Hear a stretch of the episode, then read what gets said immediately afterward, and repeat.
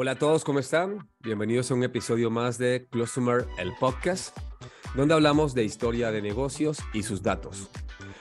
Hoy volvemos con las entrevistas, agradeciendo de antemano a todos ustedes por las recomendaciones dadas en los capítulos anteriores y bueno, querían hablar precisamente sobre un tema relevante últimamente en los proyectos de datos y por eso me di la tarea de invitar eh, pues a un, digamos, un conocedor del tema. Con nosotros está Leopoldo Torres Ascona. ¿Cómo estás, Leo? ¿Cómo te ha ido? ¿Qué tal, Falco? Encantado de estar aquí contigo y, con todo tu público. Venga, venga, gracias, Leo, por, la, por aceptar la invitación. Y bueno, la idea, como ya lo hemos comentado fuera de cámaras, es platicar un poco de experiencias alrededor del tema. Vamos a hablar hoy de desde la resistencia a la, adopción, la evolución de los stakeholders en proyectos de analítica, tema súper relevante. Creo que la gente no le pone como mucha atención a esto y cuando arrancan los proyectos, tenga, papito. Complicado, complicado. Así que venga, venga. Oiga, tenemos un formatito, ya todos saben los que siguen nuestro, nuestro podcast. Vamos a platicar un poquito sobre, sobre Leopoldo, eh, o Leo, como le, digo yo de cariño, ¿verdad? Sí. Muy corto, muy rápido y bueno, nos arrancamos de una vez, Leo, este, con, con o sea, lo que vinimos, ¿no? Permíteme, permíteme introducir, venga. Entonces, eh, Leopoldo es eh, fundador y lead data analyst en la compañía LED Consulting. Es profesor también del TED de Monterrey en, en, diplomado de Business Intelligence. interesante, algunos datos para recalcar de Leo, de Leo. Leo es papá, empresario, profesor. Este, lo dice el recién estrenado. no, saben qué se metió. Oye, pero, pero es interesante porque, porque esta acá tiene algunas credenciales especializadas como, bueno, tiene una maestría en Data Science y, y Business Analytics en la Universidad de Texas, ¿verdad?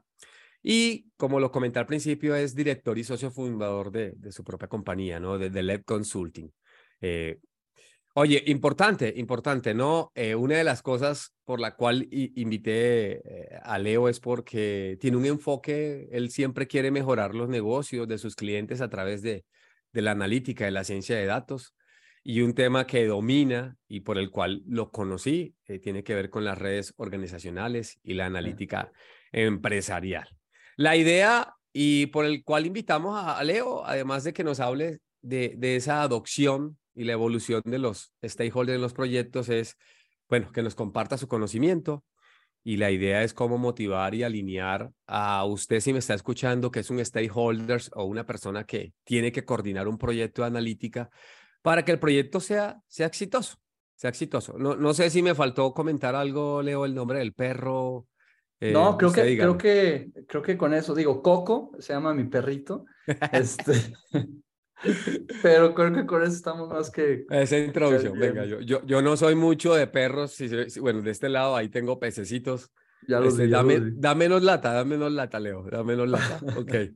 Venga, oiga, entremos de, entremos de una vez de lleno, entremos de una vez de lleno. Este, ¿Cuál es la idea? La idea, se me ocurre arrancar con una pregunta como, ¿cuál es el, para que la gente vaya entendiendo lo que vamos a hablar, cuál es el, el rol, ¿no? ¿Cuál es el rol que los stakeholders juegan en los proyectos de datos. Y yo creo que de ahí vamos, vamos profundizando en la conversación. Leo, cuéntanos. Perfecto. Digo, la, la realidad, dando un poco de, de, mi background, yo vengo del área de recursos humanos, en donde gran parte de lo que me metía a ciencia de datos y, a business analytics era porque veía que en RH hablábamos mucho bla bla y poco números, ¿no? Y, y los datos este, o más bien los stakeholders, los que realmente tomaban las decisiones en esa silla, en esa mesa pequeña, hablaban de, números. Entonces, yo me sentía frustrado y no sabía cómo agregar valor a las organizaciones. Poco a poco me fui metiendo más al, tema de, ciencia de datos, de business analytics, en donde logré traducir mucho de lo que son los outcomes eh, que trabajaba el personal en resultados de negocio al momento de dar ese brinco y empezar a, generar distintos tipos de proyectos, me daba cuenta que podía enganchar a, a lo mejor a distintas personas interesadas, pero era muy importante tener a lo mejor los tomadores de decisiones o a estos stakeholders a bordo. Muy bien, entonces La realidad es de que el tener el stakeholder a bordo debe de ser fundamental en cualquier tipo de proyecto de analítica. Entonces, aquí lo que nosotros buscamos y lo que realmente es mi día a día es estar trabajando con este tipo de, figuras, ya que ellos en cierta manera nos van a dar el semáforo verde para poder iniciar, nos van a decir de qué forma podemos iniciar, cuál realmente es este, lo que estamos buscando en, en el negocio, porque muy al inicio me sucedía que, que todo era analítica y la realidad es de que la analítica viene a resolver un problema de negocio. Las empresas no tienen problemas de analítica, tienen problemas de negocio como tal y los vamos a abordar a través de, la analítica. Entonces, aquí fue donde empecé a, comprender desde temas de, híjole, cómo proyectar el, el, presentar el proyecto, cómo hacer que también este stakeholder fuera exitoso el, el stakeholder que le apostara a nuestro proyecto. Entonces, poco a poco ha sido eh, sin, un, ahora sí un proceso eh, en donde buscamos que realmente sea un trabajo en equipo como tal, ¿no? Analytics es, es al final un trabajo en equipo. Entonces, creo que por ahí, por ahí va. Me, me, me gusta y, y, trato de recalcar un poco de lo interesante que has dicho es, la analítica es un medio para resolver un problema de negocio. Me quedo Exacto. con eso, creo que ese takeaway a todo le sirve. Y lo más importante es que sin la colaboración de los stakeholders, definitivamente se vuelve un proyecto duro de transitar, con muchos problemas, con muchas situaciones, porque ellos son al final los que tienen claro cuáles son los beneficios y qué vamos a explorar, ¿no? básicamente. Entonces, bueno, sí. detallando eso, detallando eso, y gracias, me, me gustaría un poco, bueno, que, que, que, entráramos en materia, Leo, y en esas implementaciones que has tenido de cualquier tipo o el proyecto que nos quieras exponer, este, sabemos que, que a veces hay como, cómo tipificar los diferentes tipos de stakeholder, pero, pero sí. me gustaría enfocarme un poco en el tema central que es gente o que tiene resistencia o que tiene desconocimiento y que bueno, tenemos que tener claro cuál es la forma de llevarlos de la mano, de enamorarlos del proyecto, este, y, y por qué no, ¿no? Casi, casi el step by step. No, no sé si, si nos puedas contar un poquito sobre eso, ¿no? ¿Qué situaciones te has encontrado? ¿Qué tipos de stakeholders? Sí. ¿Cómo, ¿Qué técnicas has tenido así? No, no, se vale llevarle café de Starbucks todos los días para pa ver si, si, si le abren uno la puerta y, y, le entrevistan. A ver, cuénteme a detalle. Eh, eh, nos gustaría, eso estaría interesante, Leo. Sí, claro. Digo, la realidad hoy en día, este, eh, tenemos distintos tipos de perfiles de stakeholder, como bien comentas, y me voy a enfocar a lo mejor a, a, a, empres a empresarios y a directivos que ya se animaron y ya entendieron a lo mejor lo que es la ventaja competitiva de basar parte de sus, de sus estrategias en datos. Muy bien. Y, y creo que ese concepto eh, muy pocas veces es refutable, ¿no? Y, y, lo entienden. Sin embargo, el transitarlos, el que les dé tomar ya eh, una acción puede llevar a, este, a este tipo de stakeholders, inclusive a miedo, a, a la incertidumbre, y prefieren a lo mejor de repente, ¿sabes qué? No le apuesto o ahorita no es el mejor momento porque A, B, C, D, F, G, ¿no? Entonces, la realidad, nuestro, nuestra labor como consultores, eh, como líderes de proyectos de analítica, en primer lugar, es realmente tener súper claro que lo que estamos resolviendo es un problema de negocio. E, e, eso es creo que lo, lo ideal. Entender primero escuchar, porque muchas veces queremos hablar y, y, proponer y vamos a hacer este tipo de algoritmos y este tipo de modelos y es, está padrísimo lo que está sucediendo acá. Y la realidad creo que calladito nos vemos mejor. Aquí lo, lo, lo interesante es saber, primero escuchar, entender, validar y desarrollar un plan de comunicación. Posteriormente, empezarle ahora sí con datos eh, enseñarle cuáles las acciones o las consecuencias de tomar esta, esta acción o de no tomar esta, esta, esta acción. Luego, la intención es ayudarles y darles esa confianza y esa seguridad de que ellos van a ser exitosos con este proyecto. Entonces, creo que a partir de, de ayudarlos a que sean exitosos, pues en cierta forma ellos también están, eh, le están poniendo cierto, como dicen los gringos, skin in the game, ¿no? Ahora, ellos también tienen responsabilidades y es importante sabérselas comunicar, en donde yo como director de proyecto voy a armar este plan de entrada, de inicio a fin, donde también te voy a detallar cuáles son tus alcances, cuáles son tus roles y en dónde quiero que necesitamos que te involucres en este proyecto.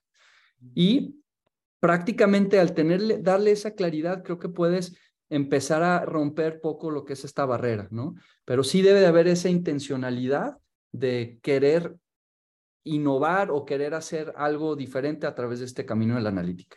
Oiga, oiga, no, no, creo, creo que estamos en la misma línea interesante, independientemente que hay muchos modelos para gestionar stakeholders, metodologías. Sí, sí, sí, sí, sí. Eh, eh, eso, eso. Pero, pero creo que has dado tips muy prácticos, ¿no? Ese tema de involucramiento, tener claro cuáles son las actividades, en dónde se involucran, el grado de responsabilidad, etcétera, etcétera. Eh, mire, mire que, que coincido contigo en que definitivamente deberíamos buscar esos líderes de áreas, a mí me gusta llamarlos, consideras conmigo esos data champions que puedan hablar e, e, ese lenguaje. Y ahí a lo mejor le voy a hacer una pregunta específica, este, con toda honestidad. Eh, ¿qué, ¿qué, pasa con, con esos stakeholders que yo les llamo, que, que tienen un gran sentido de urgencia? ¿Cómo, ¿Cómo, lo has manejado, no? Tenemos un perfil, tenemos definido quiénes son, está comprometido, se sientan con nosotros, pero, hombre, a pesar de que hay un plan de trabajo, estamos aplicando alguna técnica de MVP, entregas, agilidad, este, la naturaleza de estos tipos es Rayo McQueen. Para los que vimos, para los que tuvimos hijos hace 20 años y veíamos Cars.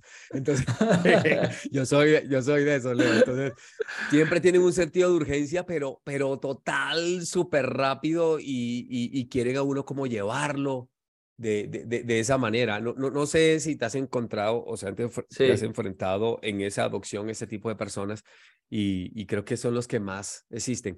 ¿Cómo, los has tratado o, o, o con, qué nos recomendarías? Mira, pues el mamut se come mordiditas, ¿no? Entonces, o sea, realmente con estos tipos de stakeholders, digo, se les agradece ese ímpetu y esa gran necesidad de tener e, ese resultado. Y creo que debemos de ser bastante firmes en setear expectativas y en tiempos y, y, y, este, y pues lo que al final lo que vamos a estar abordando, ¿no? Entiendo que hay una gran necesidad del negocio y, el, y, la, estamos compitiendo contra, en este mercado que es eh, bastante voraz, ¿no? Entonces, debemos ser bastante claros en seteando expectativas, no sobreprometiendo de más, entendiendo también cuáles son estos pain points prioritarios que podemos a lo mejor abordar este, y empezar a lo mejor con estos MM, o sea, estos MVPs, todavía un MVP de un MVP, posiblemente lo podemos manejar así, y entender también qué significa, o sea, llegar a la meta, tener claro qué, qué es lo que significa, porque de repente a lo mejor estamos bastante, bastante eh, trabajando acá tras bambalinas, eh, haciendo los dashboards, eh, tratando de sacar que se vea el diseño padrísimo, y lo único que buscaba era un, un, un dato sencillo, ¿no? Entonces, entendiendo y tener esa, esa constante claridad y comunicación de ambos lados creo que es, importante, ¿no? Entonces, eh, yo lo manejaría, o más bien yo los manejo de esa manera. Eh, hay veces que no están, eh, pues bueno, bien recibido, sencillo, el decirles, pues ahí vamos, carnal. Este, sin embargo, pues bueno, creo que debe de haber esa, esa claridad de ambas partes, pues. Entonces creo que eso ayuda. ¿No? Venga, venga. Este, mira que, mira que complementando, utilizo esa misma técnica y, y a veces llego y, y, me dirás tú qué opinas de esto, llego y me apoyo un poquito. Si hay área de change management en la empresa, sí. a lo mejor tienen, tú sabes que esas áreas relativamente nuevas en la estructura organizacional tienen que ver un poquito con el tema de la, la, la famosa frase que está de moda, el accountability. Entonces, inclusive hay manuales de accountability y, y, uno tiene un análisis, una planeación y, y te pueden servir para fortalecer las capacidades de relación con eso, porque a veces simplemente chocamos en estilos.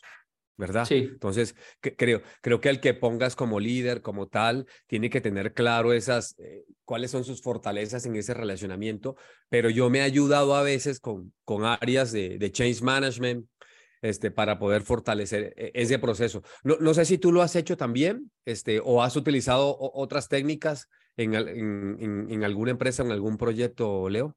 Sí, fíjate que tocas un tema muy interesante y me voy a ir un poco, un paso más atrás.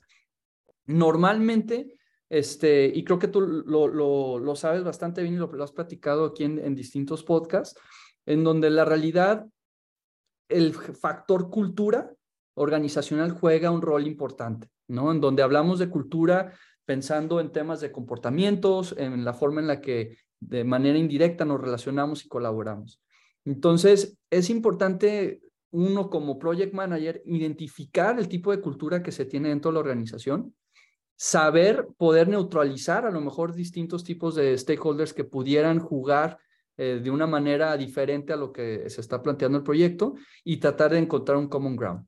Entonces, efectivamente, si hay un departamento de change management o mejora continua, de innovación, que de repente ya los bautizan de, con distintas este, áreas, es importante tener estos aliados para que efectivamente pues, tengamos éxito. Ahora, la realidad, lo que es el, el, proyecto cuando se aborda, muchas veces nosotros venimos de, del mundo de la tecnología, en donde tenemos metodologías que Scrum y, temas así de trabajo, pero a lo mejor el director viene trabajando con una metodología tipo de PMI, donde aquí es donde tenemos que empezar a hacer esos híbridos y, y hablar el lenguaje del negocio. Al final lo que queremos es optimizar el negocio. Entonces creo que es importante encontrar como ese alineamiento de la forma de trabajo versus también la cultura de trabajo que se tiene en cada organización. Y, gracias por decirlo, señores, las personas que intervienen en los proyectos de analítica y de datos pueden fortalecer habilidades técnicas, pero habilidades de comunicación, habilidades de sumarización de información, de poder comunicarse, son muy importantes, lo acabas de decir, ¿no? Eh, entenderlos y este tipo de cosas. Oiga, le, voy a hacer una, una, una, pregunta con toda sinceridad. Puede decirme, eso no sirve, porque yo a veces no lo uso. Así, yo leo, yo, yo, Falco, ¿no? Ya sabes que hay gente que le gusta agrupar a los stakeholders en tipos y hacen matrices, este, oye, estrategias mixtas, cuando el típico cuadrante y lo pones aquí. Lo, lo, lo has usado, yo lo hago más como, como prerequisito pero al final en la batalla, cuando estamos en ese proyecto, puede ser que tengo la supermatriz, arrancamos con la gente en el kickoff o en las primeras fases de definiciones súper padres y de pronto esa matriz a mí no me sirve mucho porque han mutado, han cambiado situaciones como que, oye, el que yo pensaba que era el, el, el, el, de interés y de apoyo, le pusieron un trabajo adicional, ya no se implica y se vuelve una cosa loca, un cochinero. Y, sí. entonces ya como que eso que definí, como que, ay, cambió. No, no, no sé si te ha pasado igual. Con toda confianza, Leo, esto nada más lo va a escuchar muchas personas en, en, Spotify. No, no, la realidad es que sí, o sea, porque al final son proyectos hechos por personas, ¿no? Y conducidos por personas. Y el factor humano juega un rol súper crítico en, en cualquier tipo de proyecto. Ahora, algo que lo que yo he entendido como consultor es, le debo, debo demostrar que tengo el control, porque va a haber, o sea, va a haber fallas, va a haber, este, pues e, ese factor humano que normalmente sucede, que, que de repente hacen que los proyectos empiecen a tomar distintos tipos de camino.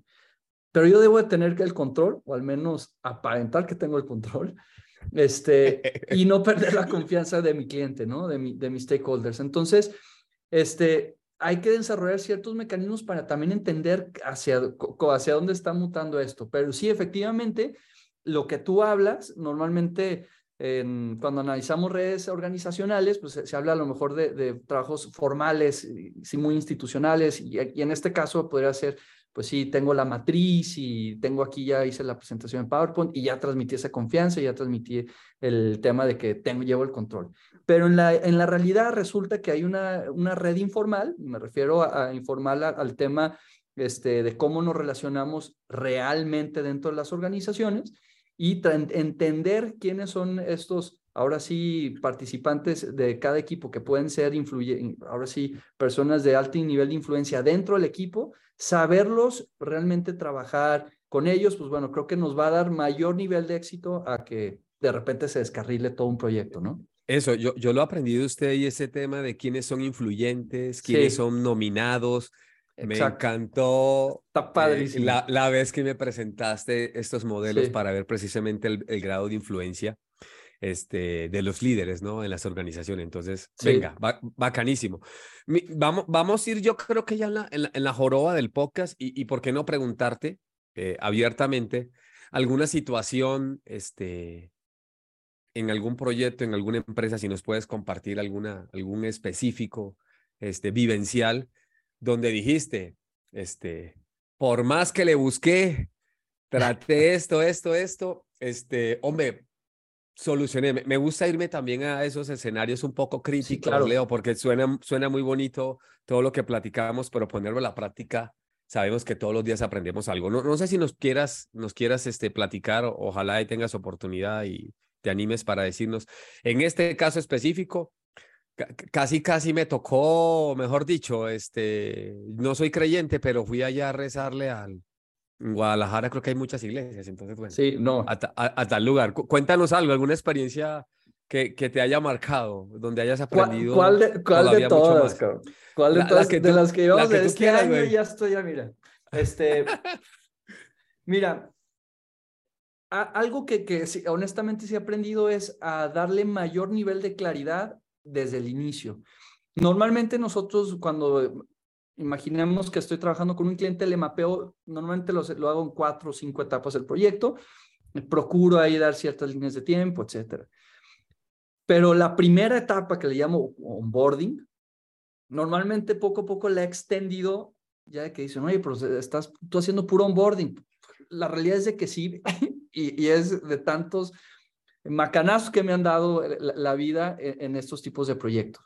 De repente me enfrento a temas de, no sé, data literacy, ¿no? En donde Venga. el equipo que, con el que estoy trabajando, pues no tiene mucha idea de, de a lo mejor lo que estamos hablando. Entonces, híjole, pues eh, ahí me va frenando, ¿no? Otro tipo es la metodología de trabajo, a lo mejor yo con una y la compañía tiene otra, o tiene otro tipo de prioridades que a lo mejor yo desconocía.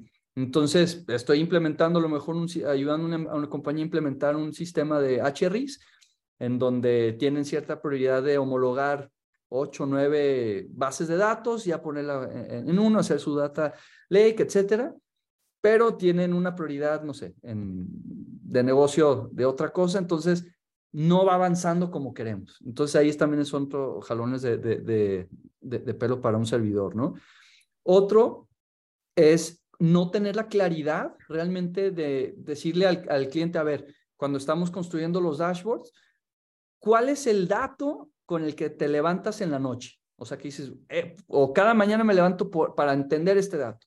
De repente hacemos, acá tenemos que a los diseñadores y haciendo cosas bien bonitas, que tenemos que estar retrabajando, retrabajando, donde llega un punto donde ya, ya no puedo, ¿no? O sea, ¿qué, ¿qué estoy haciendo mal? ¿Qué no estoy entendiendo? Entonces, y eso colgando voy a, voy a otra vez abordarlo, ¿no? Entonces, la realidad es de que eh, la falta de claridad mucho me, me ha generado de repente este, este tipo de, de, desafíos al momento de abordar proyectos y creo hoy en día que le tenemos que dedicar mucho más tiempo al proceso de onboarding de cada, cada proyecto, porque si no, sí es, sí es complicado. Ya hago ya mockups, temas así para realmente evitar esos dolores de cabeza que a lo mejor pueden ser de repente técnicos o de repente pueden ser de, personas o inclusive de tecnología que también escogieron una inversión de un stack de tecnología que ya el nivel de tratar, cuando quieren crecer, pues ya no les da el ancho, ¿no? Entonces, ahí nos, nos metemos también en otro, ¿no? Este, o desconocer también cómo está el modelo a lo mejor de, de fondeo de la organización. A lo mejor es algo centralizado en donde tiene un corporativo o a lo mejor ya es algo que ya está descentralizado. Entonces, hay varios stakeholders que a lo mejor no, no entendíamos o no sabíamos de su existencia y pues bueno, ya entra toda la burocracia de aprobaciones y de repente se empieza a parar. Entonces, y todo esto se puede eh, resolver desde un inicio teniendo esa claridad, sabiendo hacer las preguntas que se requieran hacer desde el inicio, ¿no? Entonces, por ahí van distintos tipos de dolores de cabeza fuertes. Bueno, bueno, eh, mira, mira que esto tenemos que tener demasiada pasión para entrarle a esto, porque el que, el que esté escuchándonos por primera vez dice, no, yo, yo no le entro a esta cosa, qué complique, ¿verdad? Y, y, y, oye, y, gracias por, por contarnos esas experiencias. Tocaste un tema que, con el cual yo me encuentro mucho, que es el tema de data literacy, que es Muchos stakeholders tienen desconocimiento de lo que están haciendo y a lo mejor hay, yo le llamo dedocracia y no los han involucrado desde el proceso inicialmente. Y bueno, eh, un poco que digamos que, que las, enfrentar esas situaciones con ellos donde definitivamente ponen una pose de desconocimiento y hacen que de alguna forma no avance el proyecto por entenderlo. Entonces me encanta eso, que creo que es una buena estrategia, voy a empezarla a incluir en, en los proyectos, Leo, de que el onboarding, alargarlo un poco más para poner el piso parejo con todas las variables. Sí.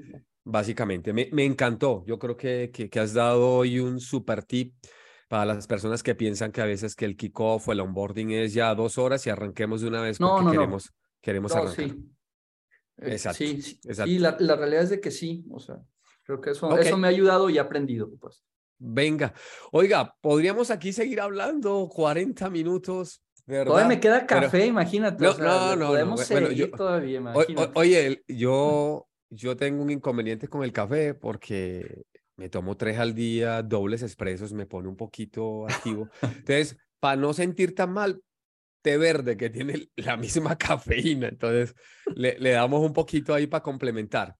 Leo, de verdad es que, como tú lo dices, pudiéramos platicar más y yo quisiera que dejáramos algunos puntos para las próximas ocasiones, porque eh, por ahí, por ahí quiero, quiero hacer algo interesante que seguro que estarás invitado a hacer un panel de expertos para que hablemos de diferentes temas, a lo mejor unas dos, tres horas y cada uno 20 minuticos. Así que lo estoy comprometiendo en público, hermano. Este, Para este evento cuando, cuando, cuando venga. De, verdad, te agradezco enormemente que nos hayas dado esos tips, eh, las situaciones, las técnicas que estás utilizando. así que bueno, te robo cinco minuticos más y, y para ir ya final, finalizando eh, con, con el episodio hoy del podcast, me gustaría que nos dieras eh, alguna recomendación, no sé si algún libro, o puede ser libro, blog, algún canal o algún, no sé, este, alguna red social donde la gente puede seguir aprendiendo esto. Sí, digo, en temas a lo mejor de negocio, cuando normalmente estoy en una boda y me preguntan qué es lo que hago, este, los mando a que lean Competing on Analytics, ¿no? De Thomas Davenport. Creo que es el, o sea, el primer capítulo y con eso ya tienen, ¿no? O sea, realmente van, van dando un panorama sobre la capacidad que, que, tiene la toma de decisiones en datos de negocio, ¿no? Entonces creo que eso se los podría recomendar a gente de negocio, a gente que a lo mejor está tratando de meterse a dar ese brinco como a lo mejor yo lo hice en, este, que no venía de un mundo de datos, yo venía de, ciencias sociales y, y, todo eso, algo completamente ajeno este, y, quiere dar el brinco, pues bueno, creo que hoy en Internet hay muchísimos cursos, hay muchísimo material, este, está el TEC, está... Este... sí, la propaganda política. Propaganda política, ¿no? se vale, se vale, venga. La, realidad es que hay, hay, mucha educación, ahí hoy, hoy en día YouTube hay demasiados. Yo lo que leo, eh, todos los blogs de Medium que me llegan, me encanta. O sea, me encanta lo que están haciendo sus cuates, o sea, este, sigo ya hay varios, donde ya es a lo mejor un poquito más técnico. Este, y pues bueno, creo que esos, esas dos recomendaciones pudiera, pudiera hacerles, ¿no?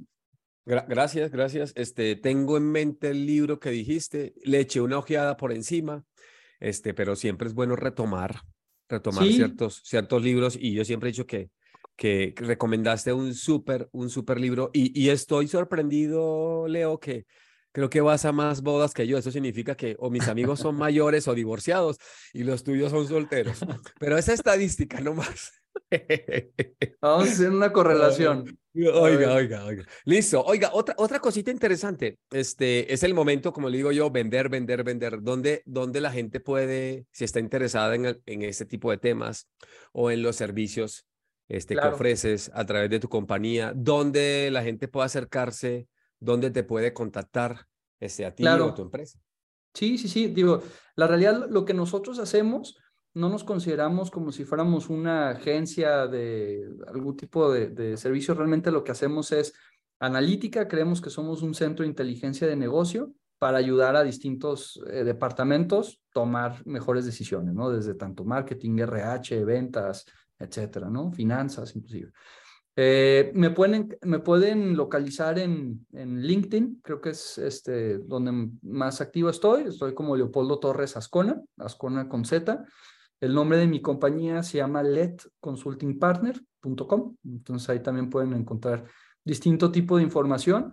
Y me encantaría, realmente lo que más gozo de mi trabajo es estar en contacto con gente. Este, nosotros los humanos somos que realmente hacemos que, que se mueva todo esto. Entonces, sí, soy fan de datos, de algoritmos y todo, pero fiel creyente que, que al final eh, nosotros, al nivel de conectar, relacionamiento, pues bueno, creo que podemos este, generar mucha sinergia, ¿no? Entonces. No, y ah, doy, muchas gracias, Leo. Este, y bueno, eh, doy, doy fe fehaciente de que tu trabajo es, es bueno, es espectacular. Hemos tenido oportunidad de sentarnos, de pimponear ideas de, desde nuestros diferentes, digamos, puntos, perspectivas. Así que bueno, por, algo, por algo, por algo Leo, Leo está acá, ¿verdad? Súper chévere. Oiga, y bueno, cerremos el capítulo, eh, el episodio, perdón, este, si la gente pudiera quedarse con un mensaje o varios mensajes sobre este episodio y llevárselo así como tatuado o tuviera que escribir un papelito y pegarlo entre sus frases célebres, ¿cuál sería? ¿Qué te gustaría que fuera, Leo, ese, ese takeaway, esas ideas interesantes? Sé que simplificar a veces no es sencillo, pero hemos hablado bastante. Las que tú creas que sean, que sean importantes, Leo. Pues híjole, o sea, hablando de particularmente de, stakeholders, eh, pondría a lo mejor eh, identificar cuáles son los stakeholders de tu proyecto, eh, escuchar, tener mucha claridad, entender, validar y desarrollar un plan de comunicación, tomar acción, hacer que ellos sean exitosos, este, y pues ponerte tu armadura para los guamazos que, que, tengas que enfrentar. O sea, yo creo que lo diría, pues lo resumiría por ahí. Oye, gracias por comentar eso. El éxito del proyecto es para ellos. Ellos tienen que ser Exacto. las personas, los artífices, llevarse la estrellita y uno simplemente, pues, como, como, buen líder es, brilla tú y yo te soporto. Me encantó eso, Leo. Muchas gracias por, por comentarlo. Bueno, todo, todo lo que empieza tiene, tiene su final, como decía eh, Héctor Lavoe, ya sé que a la gente no le gusta ese tipo de artistas de los 70, pero, pero a mí sí, ¿verdad? Este, te agradecemos mucho, eh, Leo Leopoldo Torres, por, por habernos hablado un poco de cómo, eh, cómo llevar a los stakeholders a través de los, de los proyectos de analítica, esta evolución este, para poder pasar de la resistencia a la adopción. De verdad es que creo que por ahí habrán buenos comentarios. Espero que esto les haya servido mucho a la comunidad. No sé si quieres agregar más. Eh, Nada, algo. más que agradecerlos este, por escucharnos y, y, seguimos estando en comunicación, que nos manden un mensaje para ver de qué forma podemos colaborar. Venga, venga, venga. Bueno, muchas gracias a todos por habernos escuchado y nos vemos en un próximo episodio de Closumer, el podcast.